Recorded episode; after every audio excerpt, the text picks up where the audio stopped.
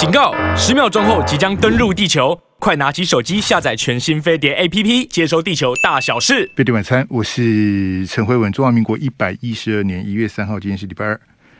这个很快哈，这个一月八号 要投票。这个礼拜天呐、啊，呃，一月八号哈，有一个台北市立委的补选哈。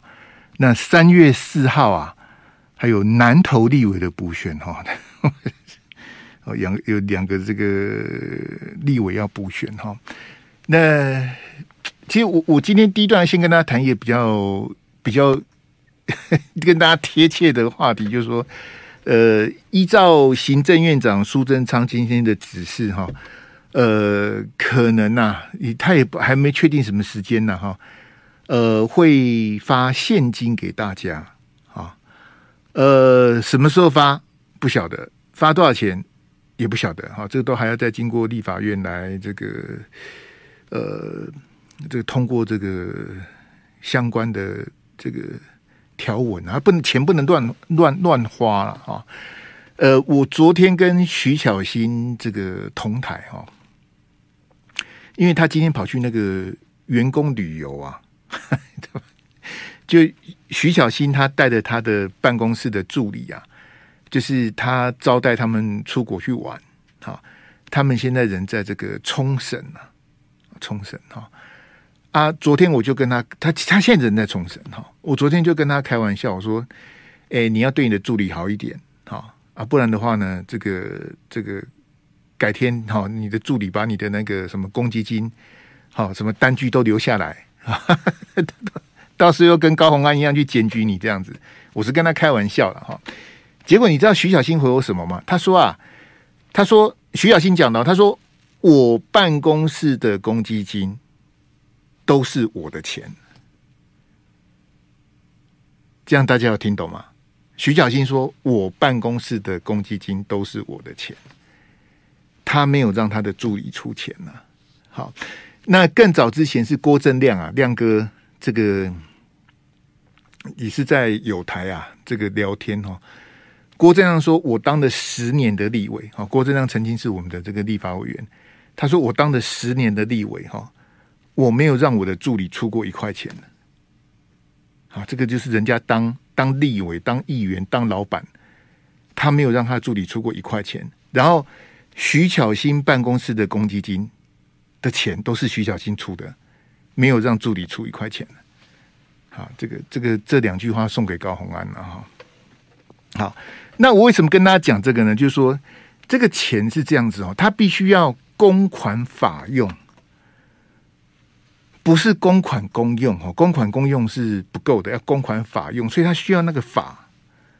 好，所以这个我刚跟各位讲说，到底要发多少钱，到底要什么时候发呢？他都必须要立法院通过一个特别条例，来让他这个政府发钱取得这个这个法源哈。呃，所以到底什么时候发，到底发多少钱呢？都还有待行政院这个送案子送到大院哦。那呃，我不晓得来得及来不及，因为立法院快要休会了。好，立法院一月十三就休会，今天都一月三号的，呃，夯不啷当剩下十天哈。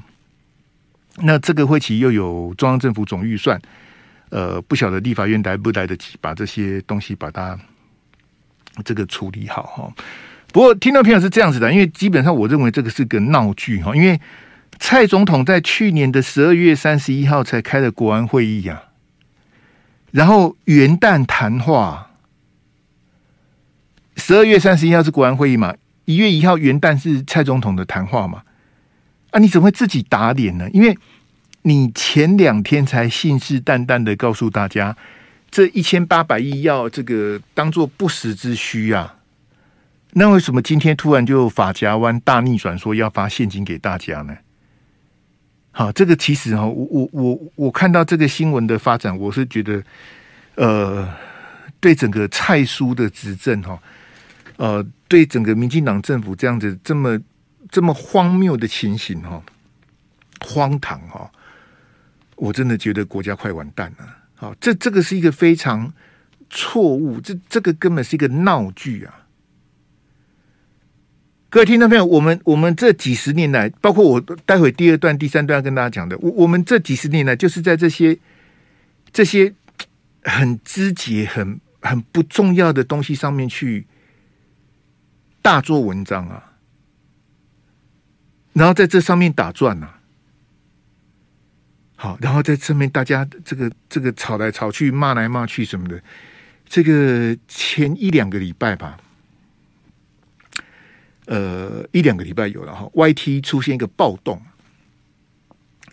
什么暴动呢？就是几个网红哈，这几个网红都还蛮有名的哈，包括馆长，馆长你一定听过嘛哈，馆长、统神，哈，呃，丁特，啊，这丁特可能你们比较不熟，好，馆长跟统神比较比较常在媒体上露脸了哈，丁特在这个这个游戏界是很红啊。呃，还有什么金旋风呐？哈，这几个哈。那其实开直播的叫做椅子啊，好，他的网络昵称叫椅子。他他一开直播哈，线上哈，现在被人家做成新闻。其实他们在吵的是一个啊，还有一个叫什么史丹利什么的。他们吵的其实不是什么很重要的事情啊，可是很多人去看了啊，因为大家都都看热闹嘛。这个椅子开个直播，一开台就线上就一万多人啊，一万多人。然后呢，这个最多的时候到三万多、四万哈，就同同步线上这么多网友在看他讲一些那种什么什么你诈赌我，我诈赌你，然后你骗我什么，我骂你什么的，啊，这种很很无聊的这个事情，可是大家看得津津有味啊。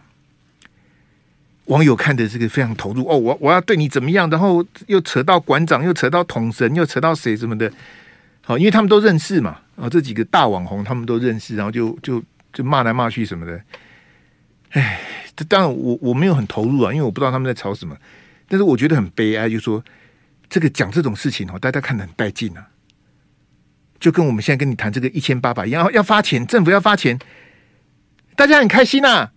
蔡总统国安会议打点有什么关系？元旦谈话说话不算话有什么关系？没关系啊，只要有钱可以领就好了，有钱可以花就好了。好，一个人可能好歹来个呃呃，如果是一人发一万的话，要两千三百亿嘛。好，如果一人发一万，两千三百万人就两千三百亿嘛。哈，那一千八百亿再扣掉一些这个哩哩豆豆的话，应该。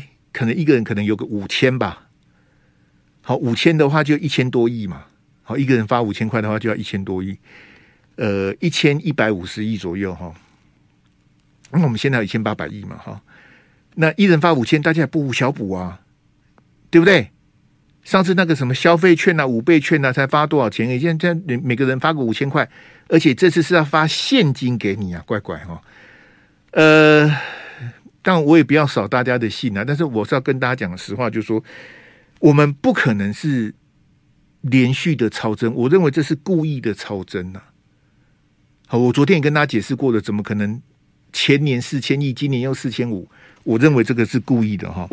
然后，其实我们的国债是破表的，我们中央政府是举债的，所以其实是没有钱的，怎么会有钱可以发呢？好，那个所谓讲说还税于民的那些政客哈，都应该打屁股啊！什么叫做还税？那个税不是你的啊！盈利事业所得税你有缴吗？你一定没有缴嘛，因为你不是盈利事业嘛。好，那像我我自己有开工作室，因为我开发票，我我也有盈利事业所得税，可是只有一点点啊，讲出来会笑死人呐、啊！我有一个有我有一个公司叫做陈辉文工作室啊，哎，就是我开发票嘛，哦我是节税，我不是我不是这个逃税哈，我都有缴缴税的哈。但是我的营利事业所得很低呀、就我的工作室只有我一个人呐、啊，我就是老板兼员工，好好定兼共兼啦，就我一个人。那我一个人，我一年能够赚多少钱？赚的其实很少，很微薄啦，讲出来被你笑死哈。那我这个营利事业所得呢？它它不是说它是有一个税率嘛？我记得好像是好像是十七趴还是几趴哈？盈利事业所得税它是有固定的一个税率，你的这个总所得多少，然后去乘以这个趴数，就是你要缴的盈利事业所得税哈。那因为这个这个二零二零年不是有 COVID-19 的疫情吗？所以政府呢，跟这些大企业呢共体时间说，那你盈利事业所得税哈，你不用立刻缴，你可以明年再缴。哦，因为疫情很严重嘛，你营利事业所得税对你大公司大财团也是一笔支出嘛，那你不要立刻缴，我让你晚一点缴哈，你可以缓缴哈。这个就是你所谓的这个超征的这个，那我请问你，我们都像我是小公司不算数哈，你那个四千五百亿的营利事业所得税加上证交税，其实跟大部分老百姓是没有跟跟我也没有关系呀、啊。这样大家了解我的意思吗？所以没有所谓还税于民的问题，因为不是你缴的、啊。好，那我们话讲回来说，那些大企业大财团他们缴的。补缴的这些盈利事业所得税，他本来就应该缴啊，这样大家了解，他本来就应该缴给政府啊，只是我让你晚一点缴嘛。那你本来就应该缴这个钱，本来就是国库的啊。那你你怎么会拿来分给大家呢？这个就是这个就是最最荒谬哦，这个大错特错的地方啊！各位，这个百分之百是讨好选民，这个就是政策买票。因为我刚跟你解释过的，这所谓的超征，不是你缴的，也不是我缴的，对不对？盈利事业所得税跟证交税，你缴的什么？除非你是什么股市的大户，你如果是一般的菜篮族，你的证交税也不会多到哪里去的。好，你在什么当冲、利瓦搞，我也不相信呐、你一定是小户嘛，不然为什么是菜篮族啊？对不对？这个台积电你能买几张？一张。这个呃、现在一张应该四十几万了，你能买几张？现在一张四百多块嘛，就是台币四十几万啊。你六六瓦瓦瓦高利，你能买几张？你买不了几张啊，对不对？那你说你能贡献多少正交税？我才不相信呢、啊，好不好？所以这个就是标准的讨好。那我也在跟大家讲说，我们之前就已经超增了八千亿啊。今年的这个四千五百亿，现在要发的这个不要算，我们之前已经有超增的八千亿，跑去哪里了？怎么都没有人去查？你你你现在很在乎那一千八百亿吗？哎呀，这个全民共享啦，对不对？大家不要在那边给主谁哦，这个有钱大家发，对不对？一个人可以可能一个人可以领五千块，你为什么要反对啊？你凭什么反对什么的？大家又要骂人什么的？可是之前还有一条八千亿啊，最近这几年超增的加起来是超过八千亿，那八千亿花去哪里了？你怎么都不问呢？这个就是大家理盲跟滥情的地方嘛，就是你很在意那个一千八百亿的那个蓝山呢，你很在意那个小钱呐，可是真正的国债那个几兆几兆的八千亿不见了，你反而不在乎啊。贝蒂晚餐，我是陈慧文，我来跟大家讲一个故事哈。这个当年啊，这个马英九在当总统的时候，台湾高铁这个当时在我们飞碟晚餐，我谈的非常长的一段时间呐。但是啊，这个孤城无力可回天呐，我一支麦克风在这边一直骂一直骂，其实是没有用的哈。呃，简单讲就是发生了一件非常叉叉的事情啊。那台湾高铁说他要破产了。破产了啊！破产还得了！啊，那我我快破产了，没钱了啊！没钱了就就嚷嚷叫，然后就蓝绿一些立委，因为是国民党那时候是马英九执政嘛，蓝绿就有立委出来叫嚣啊！啊，那民进党当时的总召就是柯建铭嘛，啊，这个永远的总召哈，柯建铭很关心呐，柯建铭非常担忧台湾高铁破产呐，你一定觉得很奇怪嘛？马英九在当总统，国民党在执政。台湾高铁破产，马英九就完蛋了。那柯建铭紧张个啥子呢？柯建铭很紧张啊，就是这个这个台湾高铁不能让它倒，好吧？那我就快转跟各位讲结果，就最后呢，就是马政府妥协了，好，把高铁的特许期啊，这个 BOT 的那个 transfer 哈，就是那个 T 呀，好，那个这个特许期那个从三十五年呢 double 再给他三十五年。等于当初台湾高铁跟政府签的三十五年的这个这个移转呢，变成七十年之后再移转了。那一条高铁造价是五千亿啊，等于是平白再送了五千亿给台湾高铁啊。那台湾高铁那时候的策略是啥子呢？他呢，他先宣布高铁涨价，涨价啊，什么台北到高雄涨多少钱什么的哈，然后大家就开始哀嚎，哎呀，怎么可以涨这个钱呢、你高铁这样子一涨，我们这个通勤的，我们大家哈啊，大家就很在意那个那个小钱呐、那可能就是几百块而已，但是你很在乎，因为关系关系到你自己嘛。哦，你台北到高雄，你可能经常要坐，或像谢龙介台北到台南啊，这涨多少钱什么的，这对你的荷包有影响嘛？好，结果我刚不讲说他把特许期让他延长从三十五年变七十年嘛？然后台湾高铁吃到甜头之后，他说好，我即日起呢，我就降价，我把票价降回原来的那个那个数字啊。你去查那个新闻，我讲的都是真的。那他把票价降回来之后，大家就开心了。哎呀，哈哈哈，太好了，这个这个票价终于降回来了哈，不用不用再涨了什么的。你觉得你赚到了？因为本来它涨价嘛，他现在把它调回来嘛。你以为你赚了一笔呀？可是国库五千亿不见了，五千亿呀。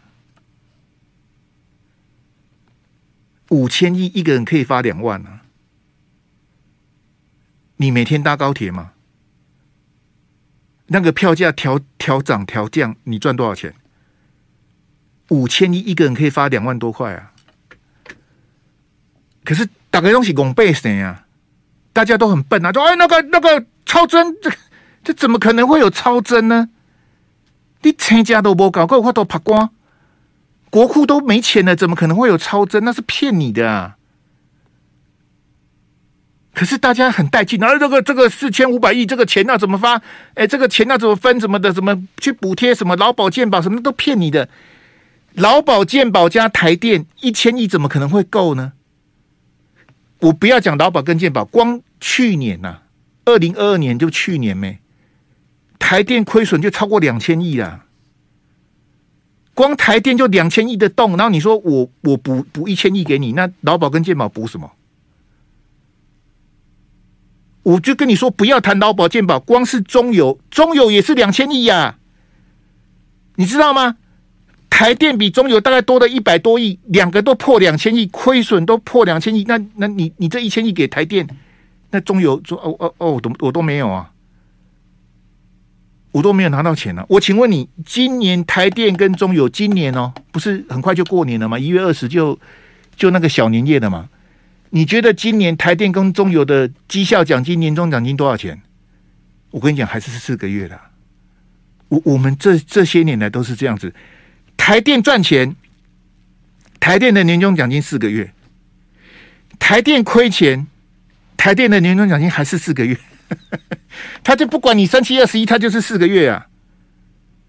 台电跟中油的工会都很强啊，好，那个票都很多，那个那个工会都很凶啊。嘿，那个工会的实力都都在立法院跟立委画帕拉 Ken 的，他们的工会都很很团结啊。就是不管我亏损或者赚钱，我的我的我要保护我的工会的这个年终奖金都是四个月啊。所以那个叫做铁饭碗。你说那个什么什么律师啊、司法官很难考。我之前不是跟你算那个国营事业吗？我们的国营事业，就我刚讲台电中有这种国营事业哈，录取率是三趴，三趴。哎，你去考看看呐，三趴的录取率要怎么考？一一百个人去考，录取三个，你你你你是前三名嘛？就别呀，但是它是一个铁饭碗。就这，我就跟你讲说，就包括我们刚刚讲的那个那个发钱的，就是我们很在乎那些小东西呀、然后呢，去讨论那些，哎，一千八百亿我们可以分多少？一个人分发五千块，什么时候发？赶快发！过过年快到了，然后民进党立委、国民党立委在啊，这这这个怎么样啊？什么的？哎，各位听到没有？我我们这几十年。这几十年来，不不就是在这些事情上面打转吗？我们我们就是都是在讨论这些不是很重要的事情，然后再过日子嘛。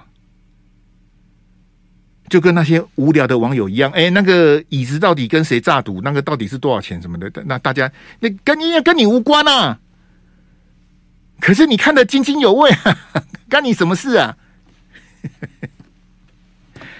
好，那阿志给我那个那个大小框，哎，我们来看这个刚跟大家提到这个立委的补选哈，这个其实是一个套路了哈，这是独派团体呢。那今天呢，约在那个那个火车站前面啊。以前我的这个老巢哦，我在那边这个度过了快五年的时间呢。哦，在那边的办公室，就管前路那附近哈。这个他说投红王鸿薇哈，会鼓励习近平武力犯台。好，在天桥上面哦，这个是忠孝西路啊的这个天桥哈，去登这个。这是独派团体了啊！这独派团体这个其实是老招数了。在九合一大选之前哦，他们是讲说票投国民党、民众党就是鼓励习近平武力犯台。那这个一月八号的补选没有民众党啊，他就把民众党三个字改成王鸿薇啊。你票投国民党王鸿薇，就是鼓励习近平武力犯台。这这个是这个。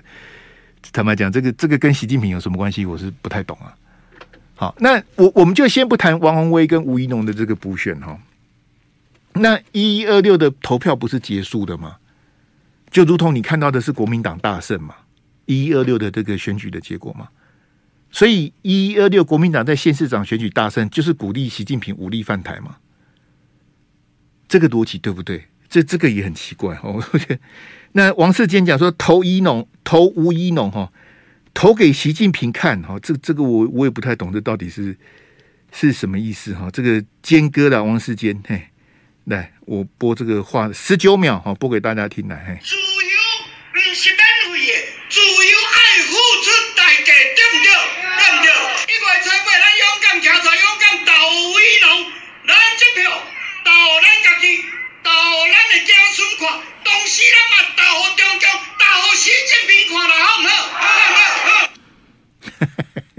这个真是，呃，这王世坚哦，还是很传统的民进党的这个政治人物，还庙口开讲的这个煽动力是很强的。好，所以你你不认真看，你以为在选的人是王世坚呢？吴一农呆呆的站在旁边，你在立功献啊。王世坚讲完，后来换吴一农讲，吴一农一讲，那场子就整个冷掉了。这吴怡农根本就不适合选举啊，根本都不用算了。我们在这算什么东东？这王世坚很会讲啊，到习近平光，投给习近平看。这个，那习近平哪哪是管这个？但是这个这个王世坚的这个催票有没有用？当然有用啊！坚哥这个沙场老将啊，那没有用，他怎么会拿出来讲？他一他知道他的选民的特性嘛，妙口开讲啊。嘿，天气这么冷，会会坐在庙口听王世坚演讲的，那一定是自己人呐、啊，铁粉呐、啊，对不对？王世坚很清楚他们在想什么。这个出去投票给吴一农的那个那个动机是什么？那个动力是什么？那个必要性、迫切性，不管刮风下雨，再怎么冷，再怎么好这样，国安那港口立马现在出去登这个票，登我习近平看。更好，中国看，就跟这个独派在在抹红王鸿薇一样，你票投国民党，票投王鸿薇，就是鼓励习近平武力犯台啊！这个这个，你你你听了无感嘛？对不对？因为你不是独派的嘛，你不是绿的，你哦，这个到底 投吴一农，投给习近平看，投王鸿薇。就是鼓励习近平武力犯台，这个这个逻辑很可笑，很可悲啊！可是各位，你觉得无感的，是因为你不是绿的，你不是独派的，所以你听了觉得很很好笑。但是呢，这个这个独派也好，或是这个王世坚也好，他们很清楚选民要的是什么，他的支持者要的是什么，那个共鸣是什么，共同的语言是什么？好，就去推动说啊，这个这个这。这 这个到底跟这个，我跟各位讲，这个立委的补选哦，这个任期只有一年啊。二零二四年的一月呢，还要再选一次立委啊。好，所以这个王宏威跟吴怡农都非常的辛苦。这个选区无论一月八号的输赢结果如何，恐怕二零二四对决的戏码又是这两个人了。哦，我的研判应该是又是又是这两个作对厮杀，因为蓝绿呢，这个哈、哦、一时之间就一年之内恐怕也找不出人要去选。这区其实也不好选啊，因为这个选区的特性比较复杂哈。但是你补选任期一年去扯习近平这个。好，但是我跟我刚刚特别跟各位解释说，这个是一个呃呃催票的动员呐。好，因为你知道这种立委的补选哈，这个投票率都非常的低。好，从历届的这个选举，除了除了严宽恒那一次，严宽恒跟林静怡那一次，这个非常的粗，因为那个那变变成全国性的选举哈。那这次王宏威跟吴怡农这个补选，当然新闻的声量是很高，但是呢，受瞩目的程度。还不如当时严宽肯跟林静怡的那一团好，所以这个这个投票率低迷的情况之下，基本盘的动员就会决定选举的输赢了。好，所以他动员的是基本盘了。好，那没关系哈，因为我们现在也不能谈民调，我们尊重大家最后选票的决定哈。因为当你投票率很低的时候，你就很难测出这个大家。譬如说，我举个例子，在我们二零零零两千年的总统大选两千年，那时候不是连战宋楚瑜跟这个阿扁嘛？两千年，二十二年前的事情哈。结果两千年的总统大选投票率是八十趴，好，你没有听错，八十趴。两千年的总统大选，这是我们选的总统选七次投票率最高的一次，八十趴。好，百分之八十的人跑去投票。两千年的总统大选。那刚刚结束的二零二二十一月二十六的九合一选举呢？全国的投票率是六十一趴，六十一趴。那从刚刚讲的八十趴，两千年的选总统到这一次的选县市长的六十一趴，你自己算差了几趴？一个是八十趴，一个是六十一趴，你看差几趴嘛？所以他那个落差，投票率的落差是是很大的。所以我我我。我尊重大家的决定呐，啊，就是这个中山跟松山的选民，你们有投票权的，你们要珍惜你手上的那那张票，因为很多想要投票的人他是没有投票权，他根他户籍根本不在那里的哈。那我要告诉大家的是，二零二四啊，哈，不是不是讲这立委的补选，就是说无论二零二四谁当选哦，这个大陆都想统一台湾呐，这个我就跟你讲，这个才是真议题的。不管谁当选，他都要统一你，这个才是我们真正要去面对的课题啊！好，那想说啊，那个谁谁谁，就今天不是有什么周刊爆料说谁跟谁见面吗？什么你选我就不选，什么这种作文比赛式的这种这种口水哈，你你在未来的一年，你就是在这些口水好口水新闻传闻传言的新闻上面去打转了。然后大家政论节目讨论的跟真的一样啊！好，每个名嘴讲的哇，口沫横飞啊，那个谁怎么样，谁跟谁结盟，谁怎么怎么，好讲的像他人就在现场一样啊！但是没有办法，你你未来一年，因为我我就跟你讲，现在包括我们刚刚前面讲那个发钱的事情啊，高铁的事情呢、啊，其实都一样。我们我们就是在这种非常肤浅、礼盲跟滥情的新闻下，然后。浑浑浑浑噩噩、醉生梦死的过我们的日子啊！我们台湾这几十年来都是如此啊，从李登辉执政末年到现在，一直是如此啊。但是我们真正要遇到的课题是，无论二零二四谁当选，不管蓝绿推出来的候选人是谁，不管一年之后哈，很快哦，二零二四的一月就投票了，好，可能是一月的第一个礼拜或是第二个礼拜六就投票了。为什么？因为二零二四的二月一号立委就要就职了，所以他一定要在一月中之前把选票投完。他后面还要要两个礼拜作业的时间，所以一月中可能就选举就投完了。好，那今天一月三号嘛，也就是约莫一年之后就准备要投票了。那所以这个就是我去年在跟大家讲，就说我们一直在选举啊，可是国家有比较进步吗？我们不是十一月二十六才投完吗？为什么？二零二四的一月又要投票了呢？不是吗？不是才刚刚选出县市长吗？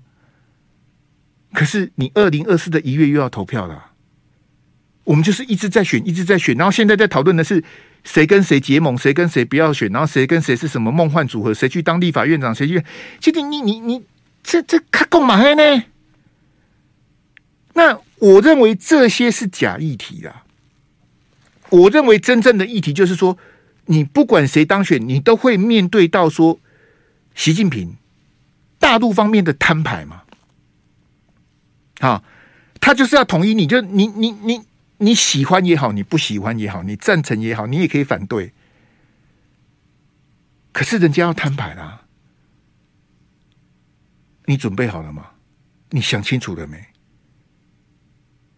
那这个已经跟谁当选没有关系的。国民党当选，对方要统一；民进党当选，对方也是要统一呀。那你到时候讲说不要，我不要跟你谈，我这这这，他他会理你吗？他会因为王鸿薇当选，或是吴一农当选，或者二零二四是国民党当选，或是民进党连任，然后大陆就大陆就改变他的基调嘛？就好，那我我就不同意你了。我们二十年之后再说，或是五十五十年之后再说，会吗？不会啊。为什么？因为习近平不可能再等你二十年了，他也不可能再等你五十年了。今年习近平已经七十岁了。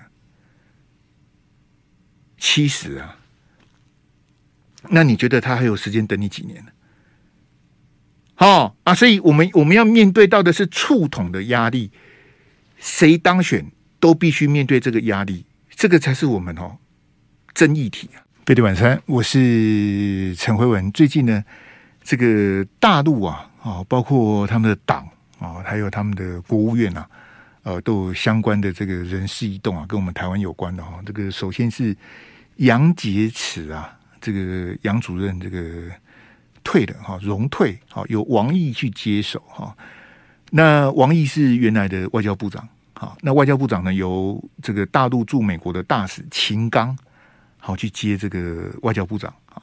那另外国台办的刘杰一主任呢也退了，好由宋涛去接国台办主任哈。这个都是习近平在二十大之后他的新的人事的布局哈，不管是。中共这个中央外事工作委员会办公室主任哈，这头衔很长啊，就是杨洁篪原来的位置啊，或者是外交部长，或者国台办主任，这个跟我们都有直接间接的这个相关哈。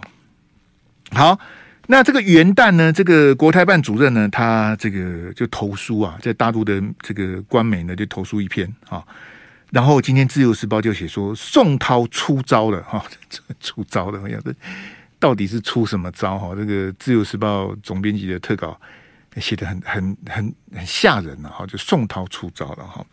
那到底国台办主任写的什么呢？哈，其实宋涛他的这个这个投诉是写说哈，要跟台湾的有识之士啊协商国家统一啊。好，这是新任国台办主任宋涛啊，呃，在大陆的官媒的这个文章里面写的一段哈，要跟台湾的有识之士。好，协商国家的统一，好哇！这些一写这个绿媒就是啊，宋涛出招了哈，怪怪怪不得了哈。那呃，听众朋友是这样的，因为这个呃，不管是王毅去接的这个中共中央外事委员会办公室的这个主任啊，或者外交部长或者国台办的主任哈，这些呃重要的哈大陆党跟政对外的这些单位哈，呃。其实他们，他们就是习近平的一个强人的领导嘛。他们去执行的时候是习近平的命令，习近平的政策大针大大方向，他们去去做这个执行哈。所以我觉得第一个并不不能讲说是国台办主任出招了，好，因为国台办主任他是一个执行的的执行面的，他不是决策，他是负责执行，所以他不会出招。他只会去执行习近平教他他做的事情呢。好，那我刚刚讲就是宋涛主任讲说，与台湾的有识之士啊协商这个这个所谓的国家统一等等哈，这个其实在大陆的这个这不是什么新鲜的事情。譬如我们讲说这个习五点呐，在二零二一年的这个一月二号，习近平的告台湾同胞书四十周年的这个纪念大会，习近平的他他也他都讲过了。习近平讲过了，他二零二一年，这今今天是几号？今天是二零二三年嘛？他两年前就讲过了，只是你不在乎嘛？你你不在意，你你没把它当回事嘛？这样各位听众朋友了解我的意思吗？就是我们很在乎美国讲什么，拜登讲什么，布林肯讲什么，哇，那美国的台湾政策法，美国的什么国防授权法，哇，这个大家哇，一个一字一句啊，有没有？你还记得郭正亮吗？哦，台湾政策法这一条写什么，那一条写什么？当亮哥听，他是留美的博士啊，他的英文当然是没话讲哈。这个能够在美国念到博士，人家是货真价实的博士。他一条条哦，这一条怎么样？这一条怎么样？其实台湾政策法根本没有过，对不对？那二零二二的国防授权法，我去年底不是跟你讲的吗？啊，各位同各位听众朋友，现在不是二零二三吗？请问二零二二的国防授权法，美国有做到吗？没有啊。那既然二零二二的国防授权法没有做到，那二零二三的国防授权法他会做吗？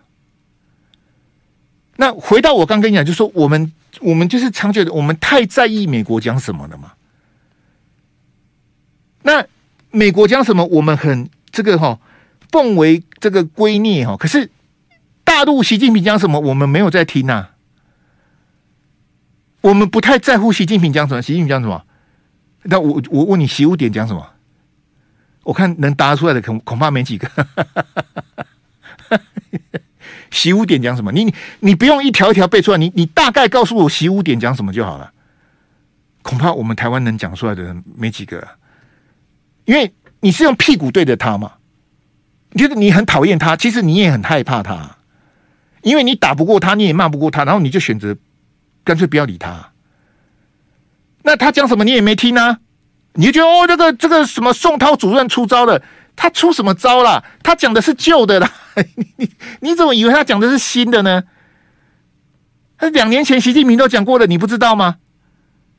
两年前习近平就讲过了，这个就是在习五点的内容之中，他的意思是说，只要你认同一个中国、九二共识、反对台独的这个基础上，好，这个是一个基本的他们的对话的前提嘛，一个中国。九二共识，反对台独，好，然后呢，在这个基础上，大陆愿意跟台湾各党派、各社会阶层的人，他都愿意，只要你你认同这个，他都愿意跟你对话，他都愿意跟你做制度性的协商，所谓的民主协商，他愿意跟你坐下来谈，他不要对抗啊，这是习近平讲的，这个其实我就跟你讲，做习五点。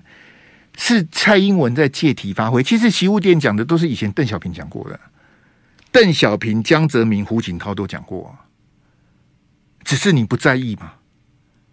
然后你就哦，习五点这个好好听的好刺耳，听得好难过。这个我们一定要投蔡英文，这跟投蔡英文有什么关系？其实这个是这个就就大陆对台工作而言，是它的基调。他的主旋律就是说，你只要认同一个中国、九二共识跟反对台独，什么都可以谈，什么都可以坐下来谈。他愿意跟你谈啊，啊，是你不愿意谈啊，就这样啊，啊，所以我就跟你说，什么宋涛讲的什么，呃，与有识之士协 协商国家统一，这个这个根本不是国台办主任发明的，这也不是他的这个。什么什么创建呐、出招啦，什么什么惊人之举，没有这个都是这个。如果你你相对比较关心，我我再举个例子哈，去年呐，就二零二二年呐，去年呢，大陆丢了一本白皮书出来，好，也是他们这个这个国务院国台办丢出来的一个一个白皮书哈。你从以前到现在，这是第三本，第三本大陆对台湾的白皮书啊。好就是从从以前从毛泽东、邓小平那一路下第三本，好啊，请问你里面写什么？里面写什么？有去看的人也不多了，因为你你就你就不看嘛，因为你你觉得还没有到摊牌的时候，我我我管你白皮书写什么，我就是不要理你呀、我不想跟你谈啊，我不要跟你统一啊，台湾中国一边一国啊，所以习近平讲的白皮书写的你不看嘛？因为你觉得不重要嘛？可是，如同我刚刚前面跟你讲的，等到他要摊牌的时候，等他要触统的时候，你想清楚了没？你你你你的你的因应对策，你想好了吗？你准备去怎么去面对他的触统的压力的时候，还是说他触统之后你也用跑的，你也用逃避的？那都不是不是解决问题的方法啊！好，所以这个大家也不用急啊。好，就像我跟各位讲那个那个，不是说要发那个钱有没有？一千八百亿，可能一个人可以分到五千块，可能然后不晓得确定的金额跟时间哈。你你就别往心里去，政府发钱就领，我也要去领啊！开什么玩笑？这几千块不领，这开什么玩笑？这一定要领的。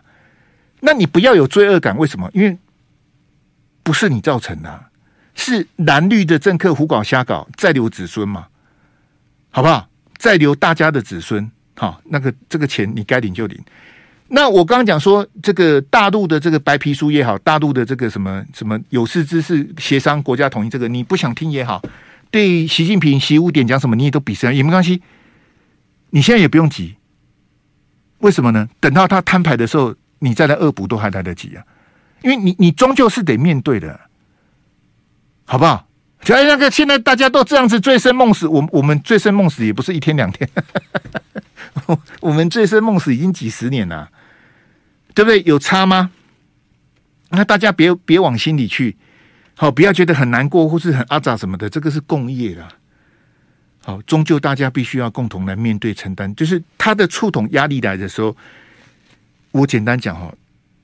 你想跑也跑不掉，你还是得，你终究是得面对的。摊牌的那一天会来的，就是摊牌是赵春山教授讲的，苏起教授讲的比较严重。他说那个叫做历史的审判。苏起教授你也帮帮忙，你也讲一些比较我听得懂的，叫做历史的审判都来了。好，我们来看这个裴洛西哈访台的效应哈。诶，这是联合报今天有没有特稿？他写到说，这个这个美台商会的会长哈，就是很多人在忧心哈，包括这个美国的财政部长叶伦呐，好，美国的商务部长雷蒙多，好，那包括这个美台商会会长韩汝博哈，这些美国人啊，哦，他们都提到这个去台弃台哈，还有供应链的问题啊。也就是说，去年裴洛西来之后，大陆解放军不是军军演吗？军演之后呢，很多外商就要求台湾的厂商，好协力的厂商有合作供应链、生产链厂商说，那你的替代方案是什么？你的应变措施是什么？因为第一次发现东风飞弹会打到打到头上来啊，第一次发现解放军是有能力封锁台海的，然后雷根号是往日本母港跑啊。他不是往这边开，他是往日本跑啊，所以很多外商就要求这个台湾说啊，那你的供应链怎么办？你的生产链怎么办？好啊，如果发生了这个哈这个战争，那你的这个这个替代方案是什么？好，就开始在做这样的一个探讨哈。好，那这个就是我们去年跟大家说，这个你你现在会被他讨论去台或者弃台。好，不要台湾了，好，就是弃嘛，好，就是这个弃子的弃，不要台湾了，去台，把台湾去除掉，在我的供应链，在我的生产链，我不要台湾了，好，这个就是你抗中保台的代价。裴洛西来一天，来不到二十四小时，我我我我承认解放军他是找借口啊。对大陆解放军就是哦，你你叫你不要来，你还来，你来就不给我面子哦。裴洛西走的，他在等裴洛西走之后，他才射飞弹呢、啊。他把面子留给美国嘛？你的众议院议长还在台湾的时候，我不射飞弹呢、啊。我等到裴洛西跑去南韩了，第二天他跑去南韩了，我飞弹开始打，我足足打你七天呢、那你你现在发现说，哎，代价是什么？是那些外商、那些工业讲的，哎，那台湾，哈、啊，这个这个台湾的这些这些相关的，因为他们外商看的不是你两岸的问题，他看的是他的他的公司、他的营运、他的生产链、供应链会不会受到影响吗？一定会直接、间接影响到他对台湾的投资嘛？因为你可能是下一个乌克兰嘛。你如果跟乌克兰一样被打成打成这个样子，那我的我的我的生意就毁了！那我还要再投资吗？你有应变方案吗？我要不要搬去其他国家？一一我这东西，我的这个分公司，我这个工厂非设在台湾不可吗？人家开始在思考了。这个就是你去年裴洛西来，我们一场秀。就我刚跟你讲的，韩汝伯，美台商会的会长，美国财政部长耶伦，美国商务部长雷蒙多，他们都提出了警告，他们都提出了他们的忧心。那我们呢？他们三个都是美国人呐、那我们从裴洛西事件，我们学到的教训是什么？裴洛西下台的，裴洛西现在这个哦，他们诶，应该是美国时间应该是稍晚了哈，他们下一届的众议院就一月三号，今天就一月三号，裴洛西下台了，裴洛西现在是个阳春的众议员了，他不会是不不再是众议院的议长了，新任的议长麦卡锡他说他也要来台湾访问，我们还欢迎吗？当初。盲目的瞎挺裴洛西来的那些蓝绿的政客、蓝绿的媒体人，看到裴洛西来一天，我们付出的惨痛代价，我们是不是可以叫麦卡锡，请你不要再来了，可以吗？